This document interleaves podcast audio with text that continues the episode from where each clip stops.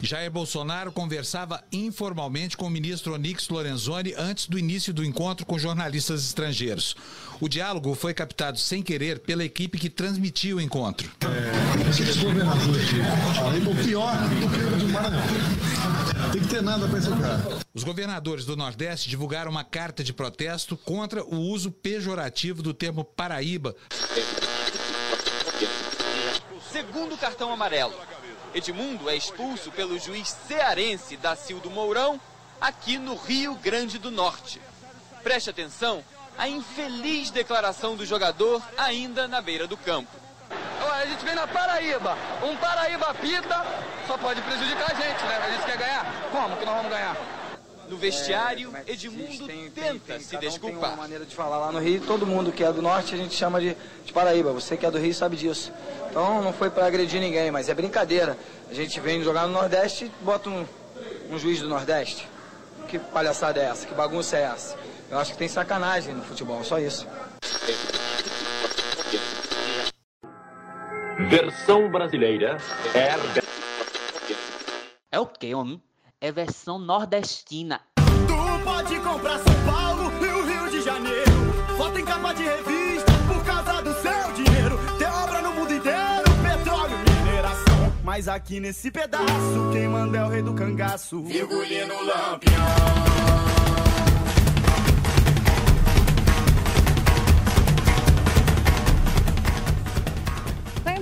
O Versão Nordestina, um podcast que pretende debater política numa perspectiva fora do eixo, mostrar mais esse lado aqui de cima do Brasil e criticar a visão que raramente olha para a parte que não seja o Centro-Sul. A gente vai falar de Nordeste, obviamente, mas não só Nordeste, né? Vai rolar falar sobre ditadura militar, questão indígena, América Latina, futebol, música, cinema, enfim, sempre numa perspectiva de classe. E nesse programa de estreia, a gente vai falar bastante sobre Nordeste sobre por que desse preconceito contra o Nordeste, por que Paraíba, ser Paraíba ou não ser Paraíba, formação de classes sociais e as condições que envolvem essa bela parte do país. Eu sou Évila Vanderlei e tenho ao meu lado, para essa empreitada, Lucas Lucatero.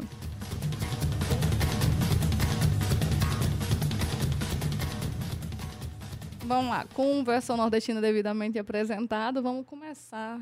É, seja muito bem-vindo, Lucas Lucatero. Muito obrigado, Evla. Boa noite, boa tarde, bom dia, bom momento para quem estiver ouvindo.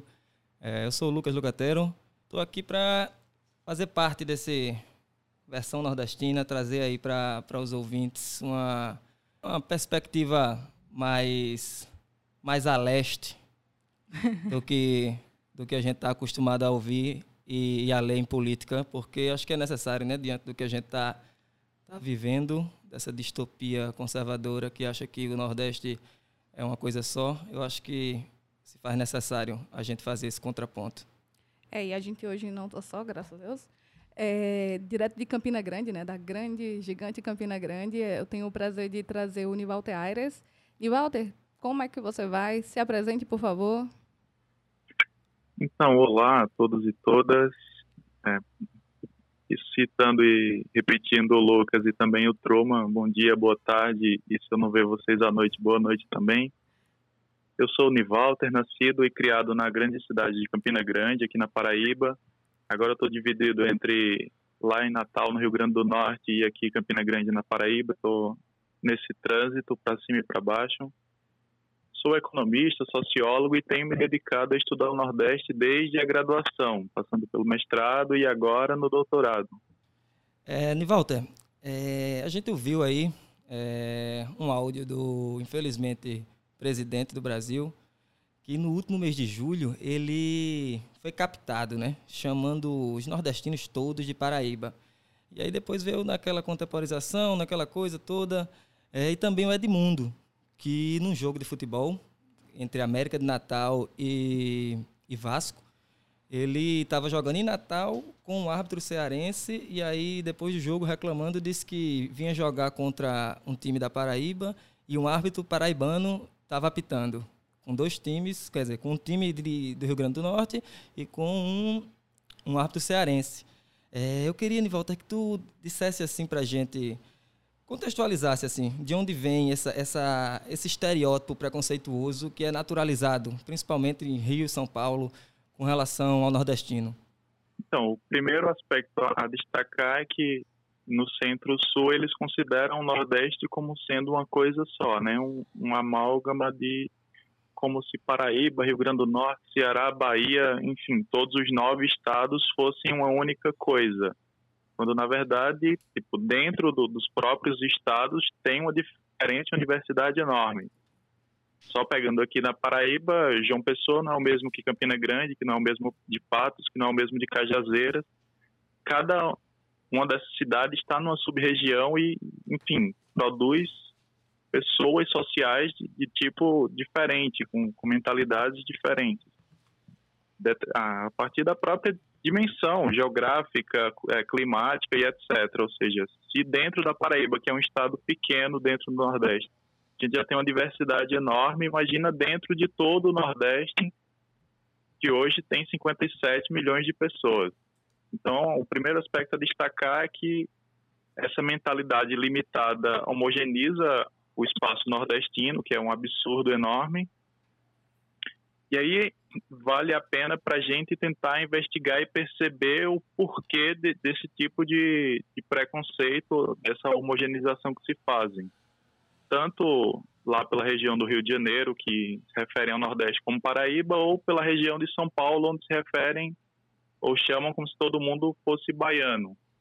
É importante a gente lembrar historicamente aí décadas atrás, desde o início do século XX, principalmente a partir da década de 30, pelo próprio movimento de industrialização que aconteceu no Centro-Sul e a própria crise do, do modelo econômico nordestino, né? o modelo nordestino agroexportador de, de cana, que, enfim, tem uma estrutura razoável, naquele momento e, e hoje segue com uma estrutura que não, mu não muda estruturalmente. E então, nos períodos de seca e outros momentos de crise, a população nordestina, diante de faltas de opções locais, migravam em massa em busca de empregos. Foram, a seu momento, para região norte, lá na, nos grandes seringais, foram na construção de Brasília massivos nordestinos para, inclusive, construíram Brasília e fizeram dela o que é hoje. Em outros momentos e situações, devido a secas e motivos variados, migraram em massa também para regiões como Rio de Janeiro e São Paulo. Por isso, é, essa coisa de associar-se muito, seja em São Paulo a coisa do baiano, e toma uma dimensão pejorativa, que tem relação também, se a gente for fazer uma analogia não exatamente direta, mas indireta, com o, o medo que se tem do estrangeiro em geral. Por exemplo, essa coisa do, dos imigrantes, essa coisa, cria-se o medo. Ah, o, o, o hoje o debate é o imigrante, né? O imigrante está vindo tomar meu emprego e cria-se uma xenofobia. No caso, mesmo sendo sendo todos nós pertencentes ao território brasileiro, criou-se esse sentimento em diversos momentos com as chegadas de nordestinos nesses grandes centros. Por isso que toma essa dimensão preconceituosa e também que se expressa, sei lá, na homogeneização ou pensar coisa da cabeça grande. O, o, vez ou outra aparece na, na boca do Bolsonaro, né? Ah, é nordestino tem a cabeça grande. Quando o deputado pergunta a ele, ah, segunda vez que o senhor vem no Nordeste, ele, ah, para ser nordestino só está faltando crescer minha cabeça. Tipo, é um estereótipo que não é só ser nordestino, mas atribui características físicas distintas para o nordestino do que seria o, o brasileiro, por exemplo, que seriam esses que proferem esse tipo de discurso, né? Eu ia, eu ia logo falar para a gente começar a pensar também as origens desse, desse estereótipo, como é que surge ou por que que o nordestino ele passa aí para São Paulo? Quais são as, tipo, qual é a raiz do problema? Porque é, a gente já sabe muito como é que isso se materializa hoje em dia, todos os discursos da inferioridade nordestina, mas como é que ela, ela começa, como é que ela se constrói? Tipo, como surge, digamos, o Nordeste? Porque até o final do século XIX no século XX a gente chamava de Norte tudo, né? Então, dá para a gente já começar a falar um pouco da raiz desse problema. Então, o Nordeste, como o, próprio Centro-Sul, o que é São Paulo, não existiam no, no final do século XIX como existem hoje. E é resultado da própria, que a gente pode chamar de, de revolução burguesa no Brasil, no, mais precisamente na ausência de uma revolução burguesa no Brasil. E para quem não está tão familiarizado com esses debates, a gente utiliza muito a categoria do Gramsci, né, de revolução passiva, quando a, as elites ou os grupos que comandam, eles vão se, se articulando com os novos grupos que surgem, no caso pensando lá no Centro-Sul, é, particularmente em São Paulo. Essa nova burguesia industrial que vai surgindo, principalmente a partir da década de 30, que vai fazendo alianças em acordos com as antigas classes dirigentes, particularmente agrárias, sem o menor envolvimento das camadas populares e sem a menor democratização do processo político. Isso que o Gramsci chama de revolução passiva, para analisar o caso italiano e muito, assim, serve muito para a gente também pensar o caso brasileiro. Enquanto que, que na região do Centro-Sul houve essa relativa modernização das elites ou, ou dos grupos dirigentes que se articularam e a, a burguesia cafeira conseguiu se converter, de certa forma, em uma burguesia industrial, aqui no Nordeste não aconteceu. Muito pelo contrário, essa burguesia nordestina, o, o conjunto de sujeitos ligados à estrutura agrária, se acomodaram nessa posição e relegaram a, ao povo nordestino a acomodação também a esse processo.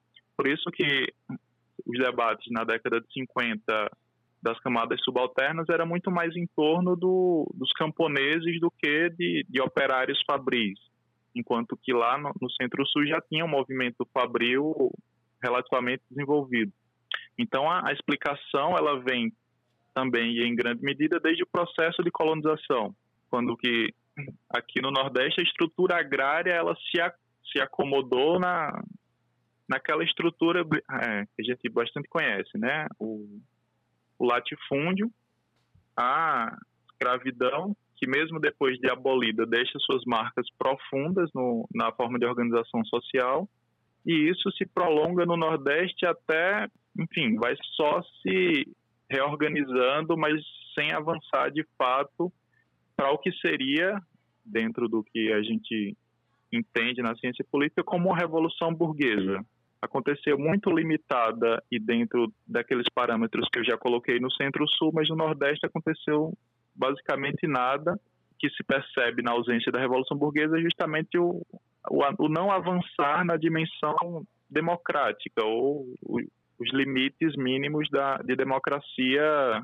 não só pensando em democracia quanto é, forma de organização eleitoral, mas democracia de acesso a, ao produto produzido, ou seja, ao excedente produzido.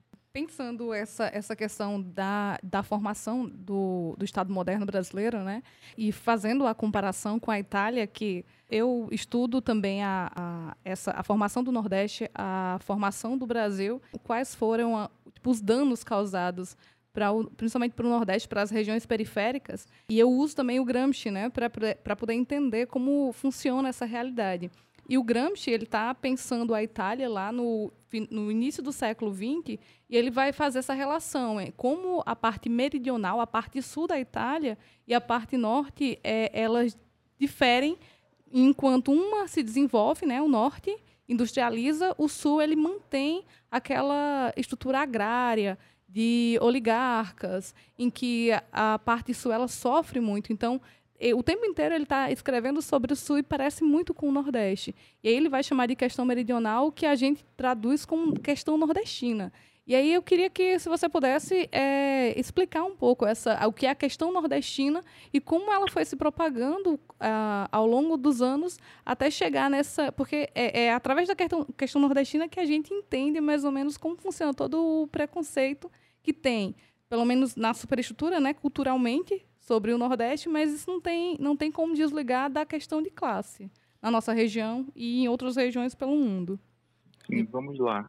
Deixa eu começar explicando rapidamente o que seria a questão meridional para Gramsci, para a partir disso a gente chegar a entender o que é a questão nordestina para para a gente que está trabalhando e tentando entender o Nordeste a partir do, da formulação do Gramsci, né? Toda a problemática central do, do Gramsci, particularmente a partir de 1921, é tentar entender por que a revolução comunista não deu certo na Itália, o que aconteceu que impediu que, que tivesse acontecido a revolução na Itália e quais os elementos que explicam isso. Ele, à medida que vai trabalhando, se dá conta que o, o essencial do problema é a questão meridional. Dentro da particularidade da formação econômico-social italiana, aquela região sul, ou Mezzogiorno, é a, a, região que tinha um problema, porque ela não tinha avançado em termos de que a gente chama, se conhece como desenvolvimento, ou seja, era uma estrutura agrária, de latifúndios, de camponeses, e faltava aqueles que seriam os representantes da, da revolução, por assim dizer, os operários fazer uma aliança com os camponeses. Para isso era preciso que eles entendessem a natureza do problema do, do sul da Itália. Por isso ele é, elaborou aquele texto que é razoavelmente conhecido, a questão meridional. Alguns temas sobre a questão meridional. Exatamente, desculpa. É, alguns bem. temas da questão meridional que foi sistematizado em livro chama a questão meridional, que reúne alguns outros textos. É, são, e esses textos são artigos de jornais que ele começa a escrever em 1916 e em 1926 ele escreve alguns temas. Aí ele não chega a publicar porque ele é preso, mas até hoje tem-se um debate se esse texto está terminado ou não. Mas ele vai começar depois, ele vai continuar essa discussão sobre a questão meridional italiana já é, no cárcere, se não me engano, é em 33, que ele vai escrever um caderno chamado As Margens da História, os grupos sociais subalternos. E aí ele vai tratar diretamente do, de, de subalternidade, né? Ele vai, ele começa falando sobre os meridionais, mas depois ele é, é, um, é uma categoria dele que a gente é, é, considera que ela, ela, ela abarca vários, vários grupos, não, não só camponês, operário, mas grupos sociais subalternos, ela, ela dá para você ampliar para outras categorias que acho que os pós-modernos chamam de minorias, mas a gente usa geralmente grupos sociais subalternos. Enfim, continue aí, Walter. E é interessante disso porque nessa, ao surgir uma questão meridional na Itália, havia uma divisão. Enquanto que no sul os camponeses viam os operários do norte como abastados, como ricos, ricos em, em termos e com bastante aspas. Mas para quem é camponês e não tem nada, vê o operário que, enfim, veste um, uma roupa melhor, que enfim, tem acesso a outro tipo de, de material até cultural, sabe ler e, e etc., esse camponês passa a ver no, no operário do norte um razoável inimigo de classe. Enquanto que o operário do norte vê aquele sul agrário como a bola de chumbo que prende a Itália ao atraso. Ou seja, enquanto eles estavam numa posição que, que avançavam e se dinamizava em termos capitalistas, o Sul estava preso a uma certa estrutura agrária e viu no campone nos camponeses também essas figuras que representavam o atraso. Isso criava uma divisão entre as classes que, se chamou ele chamou muito bem de, de, grupos subalternos, ou seja, ao, ao invés dos grupos subalternos estarem unificados na luta contra o capitalismo para derrotar aqueles que seriam seus dominadores, pensando no, nas classes agrárias e nos burgueses, não, eles estavam divididos. Esse era o problema que Gramsci se colocava, como unir esses grupos para que eles unidos demonstrassem sua verdadeira força contra a opressão. E é isso, se a gente for conectar com o começo da história, a gente chega.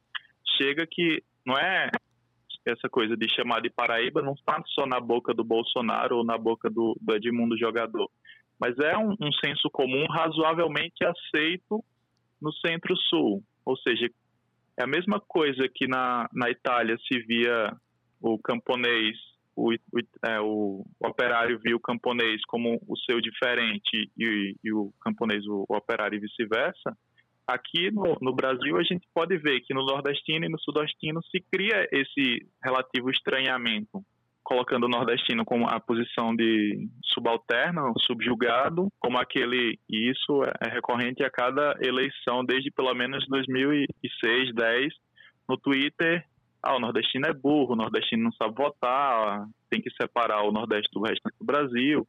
Enfim, é o tipo de debate que separa o conjunto de trabalhadores do Nordeste do conjunto de trabalhadores que está no Centro-Sul. E é, e é interessante porque essa lógica do é burro, é inferior, é, da, da sub-raça que surge lá em, em, quando o, o, Euclides da Cunha escreve Os Sertões, que ele chama o sertanejo de, de sub-raça, né? Ela vai, ela vai só se propagando até hoje, né? Você considera o nordestino é, inferior, assim como o, o pessoal da Itália setentrional considerava os meridionais inferiores, né, biologicamente inferiores. Eles não eram a bola de chumbo só porque a região era problemática, mas também porque o meridional ele era, ele era um problema.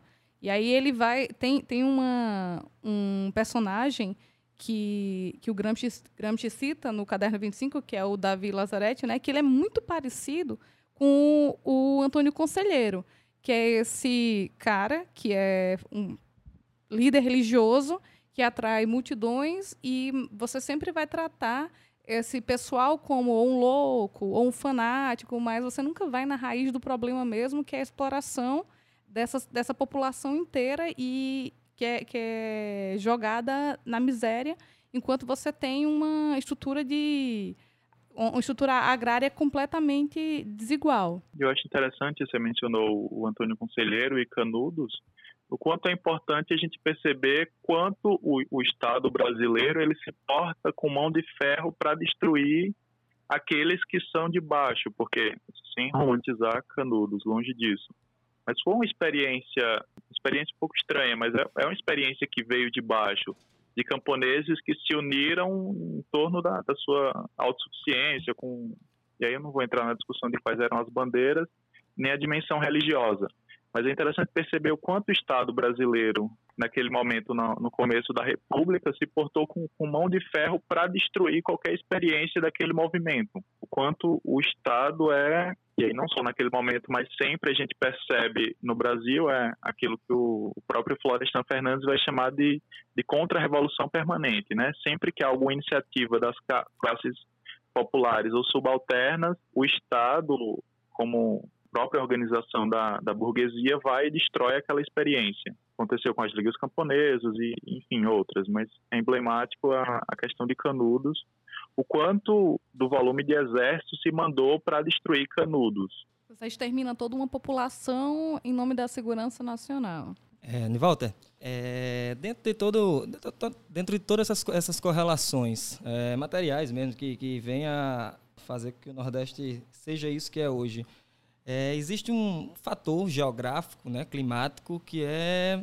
a questão da seca, que influencia na vida de todas as pessoas que, estão naquela região, conta de migração, por não poder ficar por ali. Só que existe também é, um imaginário criado ao redor disso que às vezes é muito, de certa forma, negativo, né? E aí eu queria saber de você como é que surge assim, esse, esse, esse imaginário é, sobre isso, esse Nordeste das secas, esse Nordeste da fome, e a quem isso interessa, assim, a perpetuação disso e a ideia de que não se pode conviver com isso aí, de que é preciso solucionar de qualquer forma isso através de, de obras faraônicas ou de, de pessoas que têm que sair do seu local e não podem conseguir viver ali, sendo que elas já viveram por, daquele, se relacionando com, com aquele clima e com aquelas secas desde sempre. Sim. Não, tem a frasezinha que é famosa, né? O problema não é a seca, o problema são as cercas. Isso, acho que essa frasezinha resume tudo, mas vamos destrinchando. No próprio processo de colonização, e isso a gente vai encontrar tanto em Celso Furtado quanto em, em Caio Prado Júnior, que estudaram profundamente o processo de colonização, a franja litorânea acabou expulsando certos contingentes de população para o interior visando a própria criação de, de alimentos, né? a própria subsistência da colônia, visto que no litoral era extremamente antieconômico plantar alimentos, ou seja, não fazia sentido deixar, assim, naquela racionalidade colonial, deixar de plantar cana para plantar qualquer outra coisa, porque cana era o produto da, enfim, do mercado internacional. Então, cada vez mais foi se expulsando gente para o interior, principalmente no princípio, para plantação de gado, plantações de gado não. Essas criações de gado vieram acompanhadas de plantações de alimentos de subsistências que passaram a ser exportados também para as regiões da cana, e isso acabou criando e conformando a estrutura do que a gente conhece como o Nordeste, né? Esse Nordeste, na primeira dimensão, da cana-de-açúcar, o Nordeste do interior do gado e da agricultura de subsistência e da plantação de alimentos. E isso foi que aconteceu basicamente por todo o período colonial. Acontece que a partir de algum momento no século XVIII, XIX, nesse Nordeste do sertanejo, começa-se a plantar também o algodão. Foi um produto que, enfim, tornou-se razoavelmente importante no século XIX devido à própria Revolução Industrial. Então, com, com o advento do algodão, áreas do, do sertão nordestino começam a, a plantar algodão em, de forma consorciada também, com, aliment, com alimentos e, e, que já, e a própria criação de gado, né? Uma coisa que se relativamente harmonizava essas três culturas. Acontece que com a guerra da, da secessão dos Estados Unidos, a guerra entre norte e sul dos Estados Unidos, aquele que era o, principal exportador de algodão do mundo, por um momento sai de cena, o que coloca as pequenas plantações do Brasil em destaque e elas crescem cada vez mais e atraem cada vez mais gente para o interior nordestino, para os sertões se atrair cada vez mais gente, o sertão passa a ser cada vez mais populoso. E isso chega a um ponto de que com a, aquela é chamada de grande seca, né, do final do século XIX, morre-se milhões de, de pessoas no Nordeste. Qual era a questão? As secas sempre existiam, mas o contingente populacional do Nordeste era do Nordeste sertanejo era razoavelmente pequeno e aquilo não era ainda um problema social. Mas a partir do momento que no, no sertão muita gente, o sertão está muito mais populoso, então a seca apresenta-se pela primeira vez como um grande problema. Estima-se que, enfim, no Ceará morreu uma quantidade enorme de pessoas, tudo isso razoavelmente bem documentado. Né? O próprio imperador, o, o Dom Pedro II, chegou a dizer que venderia todas as joias da coroa antes que um nordestino morresse de fome e toda aquela demagogia. No, no, no Ceará chegou a, a, haver campos de concentração, não é? De, de, de, nordestinos que saíam fugidos da seca, iam para Fortaleza ou para outras cidades maiores e tinham áreas locais que criaram para colocar todo mundo lá e eles não podiam sair. Era cercado, você tinha que usar uma roupa específica e você era totalmente enfim, existiu isso aqui no Ceará. Antes de, dos campos de concentração nazistas, já existia campos de concentração de sertanejos no Ceará. Isso está muito bem ilustrado no livro 15 de, de Raquel de Queiroz. Recomendo a leitura, inclusive. Retomando o raciocínio, lá no início do século XX, começou-se a criar instituições, entre aspas, para resolver o problema nordestino. Institu é, o IFOX, que depois virou Denox e Na, na verdade, o vai. primeiro é o IOX, né? Que ele é de 1909. Acho que 9, é. IOX, aí depois o Infox e por fim o Denox. Na verdade, todos mudam o nome, mas tem a lógica exatamente igual, né? Tentar na, na, ideia de combater a seca. Combater a seca como? Sei lá, faz um, um açude e todas essas coisas, mas tipo, sem entender a, a profundidade da coisa. Mas, e ao não entender a. Não, eu ia dizer mais do que isso, né? Aonde é que eles estão construindo os açudes também, né? Quem controla então, a água é desse açude, né? Ao não entenderem a lógica, eles dão armas para que esse combate à seca vire um instrumento de ganho político. O Antônio Calado ele chamou e criou a expressão que é interessante, que é a indústria da seca. Esses açudes, essas obras, essas coisas tomou uma lógica industrial que, tipo, era no período de seca que os grandes proprietários às vezes ganhavam muito mais, porque a, a mão de obra baixava enormemente, enfim, todo mundo trabalhando a preço de banana ou para ganhar o prato do dia, e aí se construía açude, se construía enormes benefícios em terras privadas com o dinheiro público. E aí aquela coisa que no marxismo é essencial, né? Quando a análise fica somente na, na aparência e não chega à, à essência, sempre alguém vai ganhar com isso, né? No caso da análise das, do Nordeste das secas. Ficando somente na aparência do combate às secas, criou-se mecanismos e as elites e, e, grupos dominantes ganharam cada vez mais. É, eu, ia, eu ia comentar que a gente sempre tenta debater como se construiu essa não só a indústria das secas, mas esse imaginário das secas. Tem a literatura das secas. Não que a seca não tenha se tornado um problema, porque ele se tornou.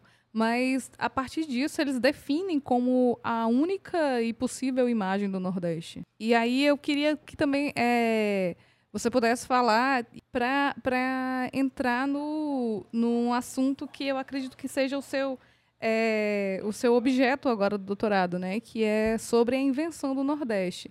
Lógico que a gente sabe que tem muito do imaginário, é, principalmente construído tanto de dentro para fora, através de figuras como, principalmente Gilberto Freire, mas também há de fora para dentro. Mas eu queria que a gente falasse também agora sobre o Duval Muniz e a invenção do Nordeste. E essa ideia de que o Nordeste é inventado a partir de um discurso e não de, de situações concretas. Sim, não, esse é um debate essencial para a gente que está partindo do, do marxismo, está partindo de Gramsci e considera que os processos políticos todos têm uma materialidade, ou seja, os processos não, não acontecem a partir de uma, de uma nuvem ou do discurso que está solto no ar, mas tem uma correlação entre o que acontece na economia, na política, no social, no cultural todos esses estão interligados. E aí, sobre a, a, a, tese de invenção das secas, eu considero que ela é fruto de um momento também. Ela, como os grandes discursos ideológicos de um capitalismo, ela é fruto de, de um momento. Para ilustrar algumas teses que se tornaram populares nesse período, por exemplo, a do cientista político estadunidense Francis Fukuyama, o, é, não que ele seja um grande intelectual, mas a sua teoria de fim da história naquele momento expressou a vitória do liberalismo político e econômico na batalha contra o socialismo. Na década de 90, todo mundo tinha que estudar Francis Fukuyama e o seu debate sobre o fim da história. Do mesmo jeito que no campo da economia, a partir da década de 90, o consenso de Washington se tornou a principal forma de empurrar o neoliberalismo goela abaixo de países América Latina e África não que o John Williamson seja um grande economista. Na verdade, eu acho que ninguém lembra quem, quem é ele. Ele continua hoje sendo um, um economista do baixo clero de uma think tank no, em Washington. Mas tanto o Fukuyama quanto o Williamson, o Fukuyama com a tese de, de fim da história e o Williamson com o consenso de Washington, mesmo que não sejam grandes intelectuais, eles souberam aproveitar o momento, por assim dizer, e materializaram através de suas teorias, no caso da ciência política, ou na economia, a ideologia é, neoliberal que se tornou hegemônica. De maneira análoga, eu vejo que a, a tese de invenção do Nordeste, num momento de crise da hegemonia desenvolvimentista, de reestruturação produtiva e ascensão do neoliberalismo, essa teoria surgiu se dedicando, e está dito textualmente pelo Durval Muniz, para atacar o Nordeste e não defender.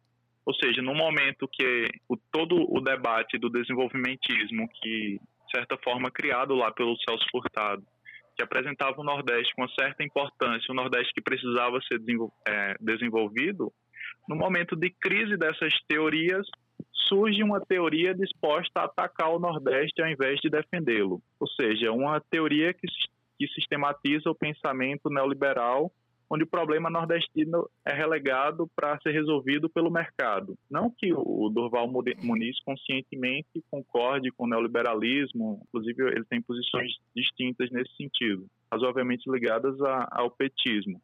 Mas a sua teoria serve de base para a ideia de destruição da ideia de Nordeste. Um Nordeste que não precisa de uma intervenção do governo federal e o Nordeste que tem que se resolver com o mercado. Então, enquanto que, que, décadas antes, intelectuais e homens de ação, como Celso Furtado, Josué de Castro e muitos outros, mesmo que dentro de suas perspectivas e limitações, dedicaram-se a compreender o Nordeste e propor soluções para a questão nordestina.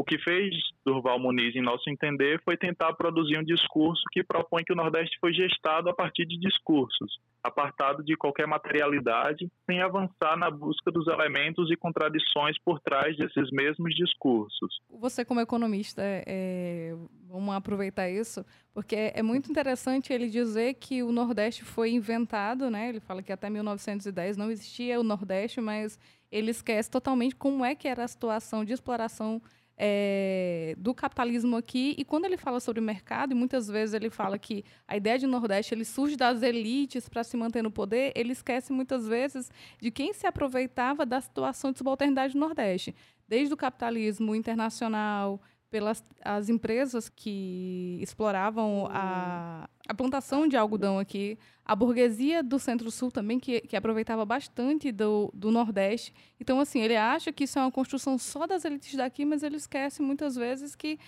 tem, tem um, um, os fatores externos ao Nordeste, tanto dentro do Brasil como fora, e até mesmo o próprio Estado bra brasileiro, que não é um Estado é, sem classe, né? é um Estado de classe ao não compreender isso, ele na própria no conjunto de referências bibliográficas dele fica claro a, o conjunto de escolhas que ele faz. Por exemplo, nomes como Celso Furtado não aparece na, nas referências dele, ou seja, ele não se interessou e, e não é claro para mim o motivo, mas ele não se interessou em estudar o Celso Furtado, que para mim, mesmo com o conjunto de discordâncias que tenho em relação ao Celso Furtado, é um dos grandes nomes que se dedicaram a, a entender o Nordeste. Inclusive, algumas da, das perspectivas que se tornaram hegemônicas sobre o Nordeste, a pessoa pode muito mais atribuir a figura do Celso Furtado do que a figura do, do Gilberto Freire. E até contraditório dentro da, da tese do Durval atribuía ao Gilberto Freire a criação do, de Nordeste, quando que em diversos momentos da tese, e isso é muito mais percebido através do senso comum, que o Nordeste que o, o Centro-Sul conhece é o Nordeste da seca, mas o Nordeste da seca não é nem de longe o Nordeste descrito por Gilberto Freire. Gilberto Freire está descrevendo o Nordeste do, das grandes plantações de cana, dos senhores de engenho montados nos seus cavalos, na, nas negras vendendo doce na, nas ruas do Recife. Então, o, o Durval Muniz entra nessa própria armadilha. E, Nivaldo, armadilha... Sim, pode. Perdão por ignorar, ou por, por te interromper. Uma coisa que me, me incomoda, faz tempo, na verdade, bastante tempo que eu, que eu li do Val Muniz, e uma coisa que me incomoda, o que me incomodava na época, na verdade me incomoda bastante ainda, é o fato dele partir desse, desse discurso intelectual que, segundo ele, criou, inventou o Nordeste, totalmente deslocado do dos contextos, dos aspectos históricos e sociais, como se eles não importassem para a invenção desse discurso e eles tivessem surgido única e exclusivamente para perpetuar aquela elite no poder. E trata também de, de ambiguidade de discurso, ele, ele, ele, chega a falar sobre isso, que é quando ele vai criticar Graciliano Ramos, é, não lembro se José Lins, que ele fala que a intenção era uma, mas na recepção daquilo ali acabava é, sendo outra, e que o autor não tinha percebido isso. Talvez ele mesmo não tenha percebido na teoria dele, de que uhum. ele estava fazendo, é, escrevendo aquilo ali, mas talvez aquilo ali, ou não, não sei se, se, talvez tenha sido algo deliberado, não sei se... Então, a gente pode voltar àquela própria frase do Marx, que, que é super emblemática, né? Não é a consciência que determina o ser, mas o ser social que determina a consciência. Se a gente trouxer para a linguagem do Durval, não é o discurso que determina o que é a seca, mas é a seca, é a fome, é a dependência, é a, a luta no campo que determina, de certa forma, esses discursos. Não que os, os discursos, a partir da, da, realidade, não possam ser deturpados num, num discurso ideológico. É, é, lógico que acontece. A seca não é um fenômeno do mesmo jeito que é descrito por, enfim, pelos grandes representantes da, das classes agrárias. Mas era um fenômeno que matava, felizmente hoje já não acontece, mas que matava muita gente. Muita gente, os despossuídos dessa terra, morriam por conta de, da seca. Pela própria estrutura que era montada a organização econômica do Nordeste naquela época, no, nos momentos de seca, os que eram mais abastados tinham reservas para sobreviver, tinham suas fazendas, tinham seu gado, tinham o Estado que dava esse suporte. Para aquele que não dispunha de nada além da sua força de trabalho, quando não tinha chão para plantar, quando não tinha chuva para fazer com que a florescesse da terra o seu alimento, enfim, o, o destino era a morte. Eu acho emblemático o, o livro do Josué de Castro, Sete, é, tanto o Geografia da Fome, que é brilhante, mas os Sete Palmos de Terra e um Caixão. onde ele flerta todo o tempo do livro com, com essa discussão, né? O quanto é perniciosa a relação do nordestino com a morte, justamente porque no Nordeste, pela própria organização e formação econômico-social, criou-se um, um, os subalternos dessa terra eram despossuídos completos. Eles não dispunham de outra coisa que além da sua própria capacidade de trabalho. Para complementar isso, era preciso de natureza para, enfim, conseguir comer.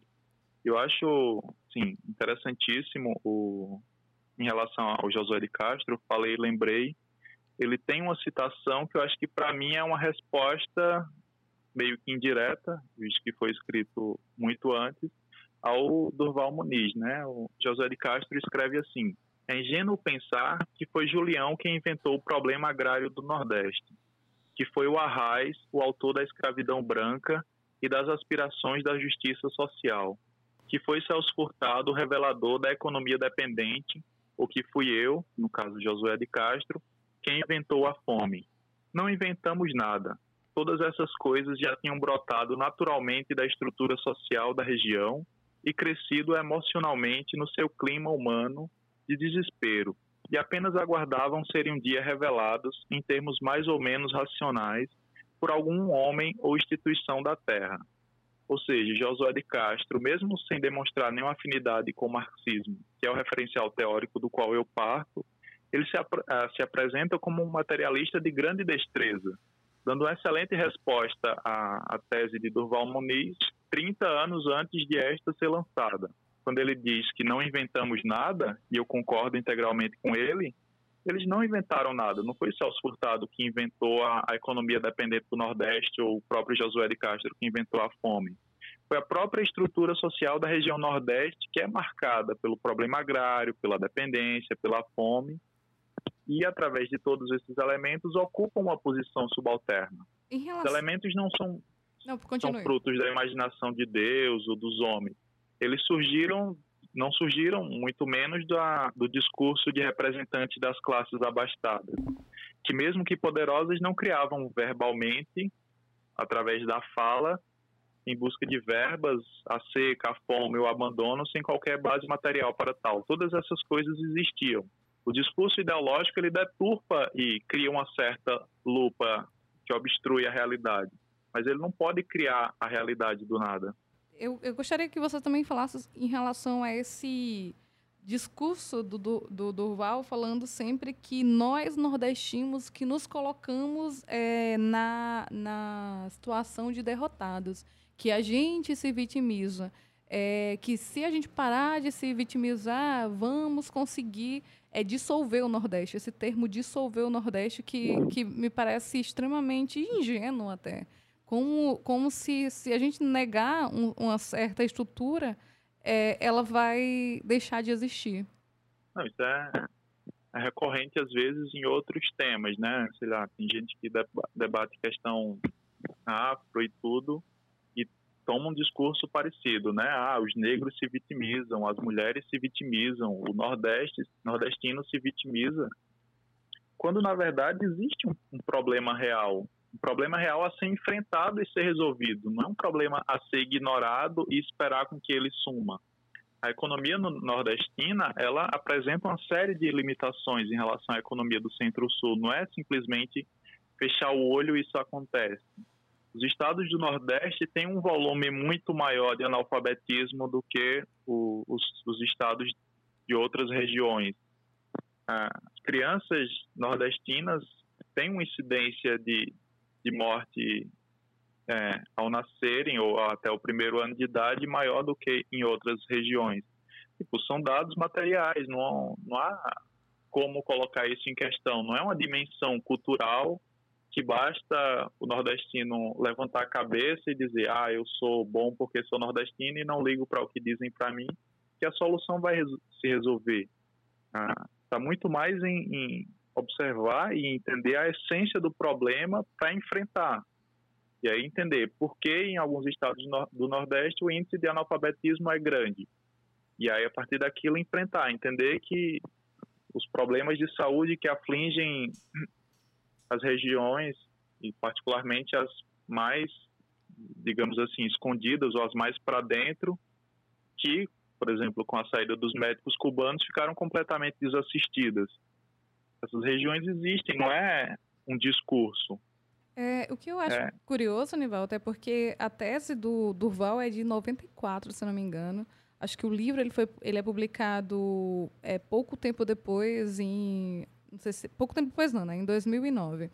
E aí, é, ainda hoje, né? Mesmo eu sou bem ruim de conta, né? Eu sou de humanos, mas acredito que 25 anos depois, é, essa tese dele ainda é, tem uma grande aceitação dentro do, do próprio Nordeste. Ninguém questiona essa, o, o que ele fala sobre é, um, é apenas um discurso, o Nordeste foi inventado, até então não se ouvia falar de Nordeste. Tem partes do livro dele que a mim me parece muito absurdo quando ele fala que em pouco tempo se propagou a ideia de Nordeste e todo mundo é, começou a falar sobre Nordeste. Isso na década de 20 e 30. E eu acho curioso porque até hoje, em pleno 2019, eu conheço gente que ainda chama Nordeste de Norte.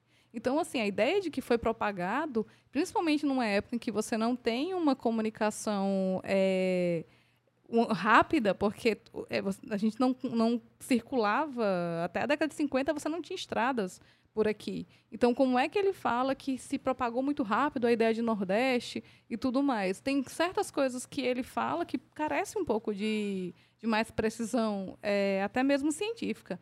Tem termos que ele usa no, no, na tese dele que eu, eu, particularmente, não sei exatamente a que ele está se referindo, referindo quando ele fala sobre uma formação discursiva nacional popular. E ele vai soltando alguns termos que ele não explica nada, e mesmo assim, tanto academicamente, ele lota. é, como você mesmo estava falando para mim anteriormente, né? Ele é, teve uma peça é, em cima do, da tese dele, que na, no Festival de Inverno de Campina Grande lotou e ele deu uma palestra. Então, assim, até hoje, o discurso que ele, que ele faz, fala, ele continua tendo uma aceitação gigantesca. Então, assim, a que, que se deve isso? Até. Não, por que, que não se questiona a forma como ele é, analisa o Nordeste? Então, é, então a questão a, questão de um milhão de dólares, né? Tentar entender por que essa tese é particularmente tão famosa ao ponto de, de a gente que parte de uma outra perspectiva teórica ter que se debruçar sobre ela para encontrar suas fragilidades internas que quando a gente se depara vê claramente, mas parece ser ignorada completamente por todas as outras pessoas, mesmo intelectuais de, de áreas como geografia, e a própria história, que é o campo que ele parte. A minha hipótese sobre isso é que ela é justamente expressão teórica de um, um novo momento do, do capitalismo brasileiro, né? Nesse momento pós-década de 90, onde a própria ideia de, de região precisa ser, ser dissolvida dentro da, da dimensão do neoliberalismo, onde o Brasil tem que estar exposto ao, ao mercado internacional, onde não há espaço para planejamento econômico, usando os termos e empolgação que o próprio Celso Furtado tinha sobre esse conjunto de expressões. Então, num, num momento em que se, se propõe atacar toda, todo aquele conjunto de ideias desenvolvimentistas, essa tese surge como expressão teórica de, ah, foi um problema resolvido, é um problema que a gente não tem que se dar conta. É um problema que os nordestinos criaram se vitimizando ou que a elite nordestina criou para se vitimizar em relação à, à elite do Centro-Sul. Então, essa tese serviu de maneira cômoda para ocupar esse espaço, para desresponsabilizar, de certa forma, a, aos problemas nordestinos, né?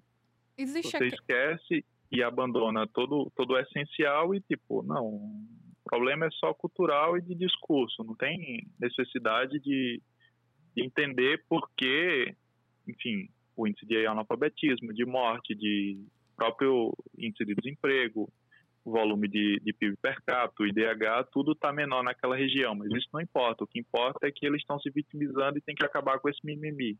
Até, é, é um até- pouco isso. Até que ponto, é, porque ele vai escrever isso em 94, né? A gente está há poucos anos do, do fim da União Soviética, então, assim, até que ponto é, essa nova ideologia que está se propagando também nas universidades, né, de anticomunismo, antimarxismo, ele afeta esses estudos do Durval? Não, então é, é interessante, porque o próprio Durval ele se coloca no, no livro nesse sentido, né? Eu vou analisar o que diz a, a direita, sei lá, Gilberto Freire, mas o, o que diz a esquerda. Olha, no, no fundo não tem diferença, isso ele dizendo, né? No que dizem eles, é, Gilberto Freire de Graciliano Ramos, por exemplo. Graciliano Ramos e Jorge Amado, figuras, de certa forma, ligadas ao Partido Comunista. Durval vai colocar tudo num discurso junto, como se não, não tivesse uma diferença substancial entre esses discursos. E, e acaba acontecendo um pouco isso, né? O próprio ah, se eu tivesse que qualificar no campo das ciências sociais o, o texto do Durval Muniz, eu colocaria na, junto daqueles que se dizem pós-modernos, né, que atacam a, as grandes narrativas, que é o, o, ataque às grandes narrativas, na verdade, é muito mais uma forma de atacar o marxismo, sem dizer que é um ataque ao marxismo, e se torna, de certa forma, uma expressão daquilo que o Fukuyama chamava de teoria do fim da história, né, não tem mais história nessa dimensão. Não existe alternativa ao que seria o neoliberalismo.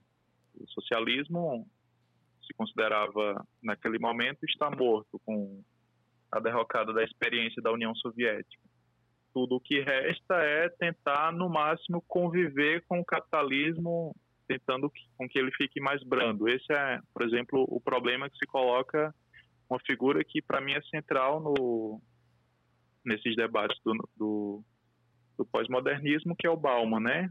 Ah, tá. O capitalismo é o que temos. Vamos debater o que dá para fazer com ele para com que seja menos ruim, entre aspas. É, esse, esse discurso nós conhecemos bem. A academia está bem, as ciências sociais estão bem dominadas pela essa ideia pós-moderna, culturalista, e é, e é muito difícil você colocar a ideia de classe de volta a, aos estudos, às análises, a, a própria crítica é muito mais difícil de ser feita quando você para no discurso. Eu acho que isso já justifica um pouco porque a facilidade da, da, da teoria do, do, do, Duval de ser tão aceita, né? Porque é muito mais fácil, você tem que pensar menos, você tem uma explicação mais palatável ali, que você vê, ah, foi desse jeito, inventaram para perpetuar isso, pra, sabe? Mas não tem um, um, uma visão material sobre aquilo ali, sobre como se deu aquele processo. Eu acho que é daí que parte a, a dificuldade da, de uma visão é, materialista histórica de, dessa formação.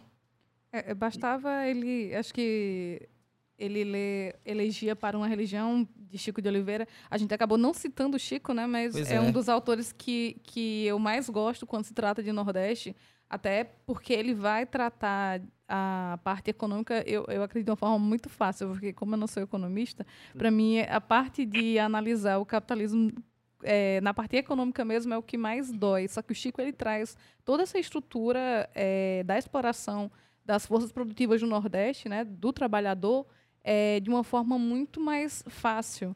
E aí ele vai explicar como é que dá toda a nossa subalternidade, a subordinação ao Centro-Sul, ao capital estrangeiro, como é que o Estado atua para manter é, a estrutura né, de, é, de bloco, de, de, da construção do bloco agrário mesmo, e, e, esse livro que é de 80, que elegia para. De 80, da década de 80, não lembro agora exatamente o ano, mas ele.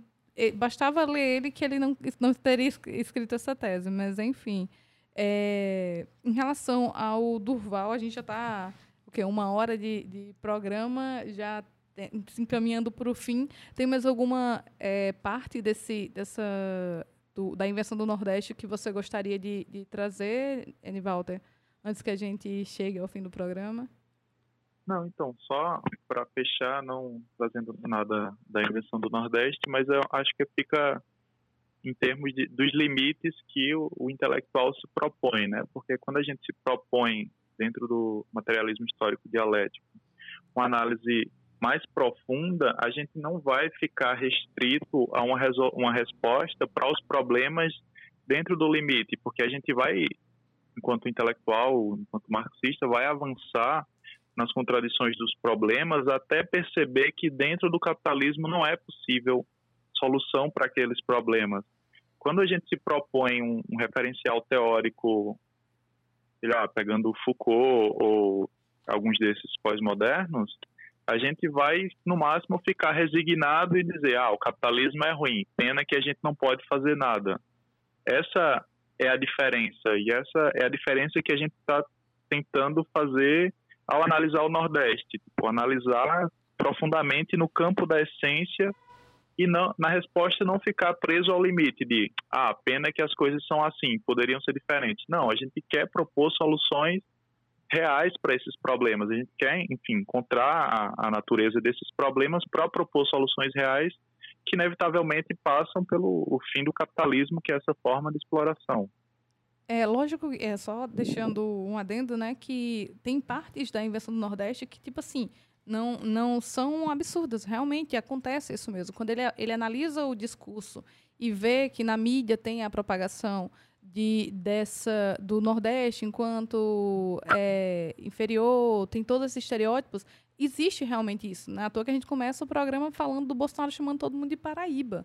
Mas a forma como você. Tipo, não que não possa usar análise de discurso. Eu uso análise de discurso no, no, na minha dissertação, mas eu trato como um sintoma um sintoma de algo que, que tem algo concreto por trás. Existe um discurso hoje de nós nordestinos contra os não nordestinos.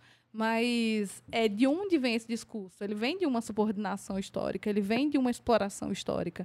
Não é só uma, uma abstração, como ele mesmo fala. Ele, ele, a abstração é, é o ponto central dele. E isso é muito problemático, porque a gente tem que tratar de situações que são concretas, que são materiais. E, e, somos materialistas por isso, porque a gente acredita que tem, uma, que tem situações que são materiais. E quando você fala de, de uma transformação, e aí vem sempre o Gramsci né, falando no meu ouvido, sobre a questão da construção de uma vontade popular. É, lógico que transformar é, essa realidade nossa, né, sair do capitalismo e para uma transição socialista é uma utopia, mas é algo que, que, ela, que, eu, que acreditamos que seja possível. E aí a gente só vai conseguir é, chegar lá através de uma crítica sobre exatamente qual é a situação concreta que a gente vive. Qual é a situação de exploração? O que acontece realmente no Nordeste é só discurso. A invenção do Nordeste, ela começa em 1930, como ele fala, que ele marca a partir do texto do Nordeste de Gilberto Freire. Não, existia algo que, que é histórico, que é muito, que vem muito antes de 1937, se eu não me engano, que é o que ele aponta como o marco da invenção do Nordeste. Sim, já que você falou no Gramsci, acho que vale a pena destacar uma, uma nota metodológica que, enfim, para quem não é tão familiarizado com o marxismo, a gente sempre trabalha criticando alguém e não criticando para fazer a crítica por alguém, mas pegando o, o debate como forma de, de fazer avançar a ciência, né? Então, a, nós marxistas tomamos a crítica como um método de apreensão e próprio conhecimento do caráter social. O Gramsci ele dizia que ele destacava a crítica como esse instrumento metodológico e dizia que a gente não devia escolher nossos adversários entre os mais estúpidos ou os mais medíocres, mas justamente buscar aqueles que têm maior aceitação, que têm uma certa capacidade de, de perceber os problemas, mas não avançam na aos limites da, daquele problema que ele se propõe. E aquilo que você dizia, não é que, que tudo que esteja lá no Durval a gente discorde ou seja absurdo, mas ele fica preso a um conjunto de limites na sua análise, e o limite principal é só analisar a dimensão cultural do discurso, e não avança por sobre outras, outros campos, outros caminhos, como no caso que a gente destaca principalmente a questão da materialidade. Então, a gente escolhe o Durval como adversário não porque ele seja ignorante ou porque sua tese seja incapaz. Muito pelo contrário, é porque a tese dele tem uma, uma capacidade de aceitação enorme. Ela merece esse tipo de debate. Exatamente. É, então, deixa, já que a gente já passou da uma hora de programa, não vamos nos alongar mais, mas assim, eu só queria agradecer bastante, Nivalter, pela participação. É, anotações, inclusive para minha dissertação aqui, muito bom essa, essa conversa, esclarecer algumas coisas para mim também como a gente já tinha se encontrado naquele congresso aqui em João Pessoa do pensamento político brasileiro e foi bem bem produtivo para mim e eu acredito que trazer essa essa esse é, é, enfrentamento né, de, uma, de uma tese que trata sempre o Nordeste como algo cultural, é, criado pela literatura, ou pelo cinema, ou pela mídia, e que é uma invenção, e que, na verdade, não é uma invenção. Né? A gente tem uma formação histórico, social, político, enfim. E aí eu só quero agradecer bastante por participar desse primeiro programa e tentar, para poder ajudar a gente a entender exatamente o que é o Nordeste e o que é ser nordestino.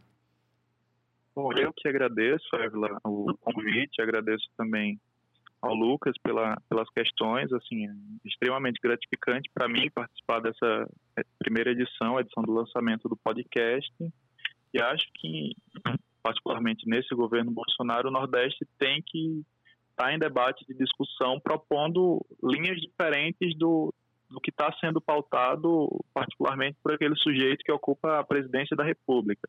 Nós temos que apresentar um Nordeste diferente, um Nordeste de luta e expressar nossa resistência aqui a esse desgoverno que está aí posto.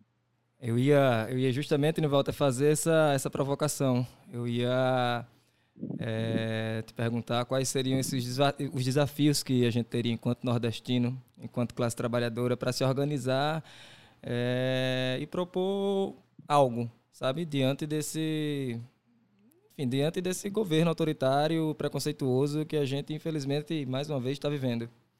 E aí tu já se antecipou. Valeu mesmo, muito obrigado, véio. Foi principalmente para mim, que estou fora da academia, foi extremamente enriquecedor poder estar tá aqui é, escutando tanto e debatendo e tirando minhas dúvidas sobre, sobre essa formação do que é ser nordestino. Não, acho que a chave você falou, a questão é organização contra o que está posto, se organizar nos locais de estudo, se organizar nos locais de trabalho e impor, colocar o, debate nos nossos termos, não esperar que os termos do debate sejam os termos que coloque Bolsonaro ou que coloque os governadores dentro das suas limitadas possibilidades de ação. Nós temos que nos organizar nos lugares onde tivermos e enfim, não aceitar ser chamado de, de cabeça grande, cabeça chata, de ser homogeneizado como Paraíba e etc. E eu, e eu gosto bastante que você falou sobre luta, né? Porque o discurso da resistência ele tem sido hegemônico e, e não é só resistência, é resistência e luta, né? Deixar Exatamente. só de ser passivo, mas passar a ser ativo, é, é construir realmente algo, não é só a gente aceitar ou a, tipo, reagir ao que o desgoverno vai fazendo. Então a gente reage dessa forma, reage daquela forma. Não, a gente precisa construir algo para enfrentar. É enfrentamento mesmo, acho que a palavra de ordem no momento. Então, de toda forma, muito obrigada, obrigada, Lucas. Valeu, Evelyn.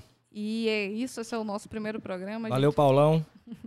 a gente tem que agradecer Paulão também, o nosso técnico, produtor, diretor, é tudo. É, mais uma vez, obrigado, Nivalta, e até o próximo programa. Valeu! E os homens tudo de gravata desandaram a fugir. Subiram no urubu de lata e arredaram o pé dali.